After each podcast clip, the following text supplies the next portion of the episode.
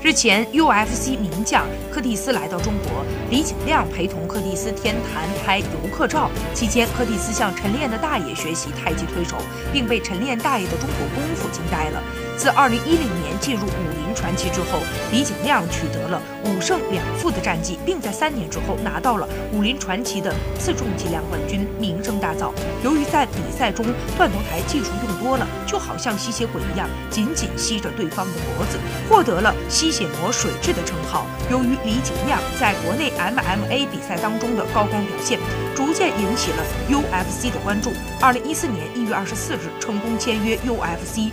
成为继张铁泉和居马别克之后第三个直接签约 UFC 的中国。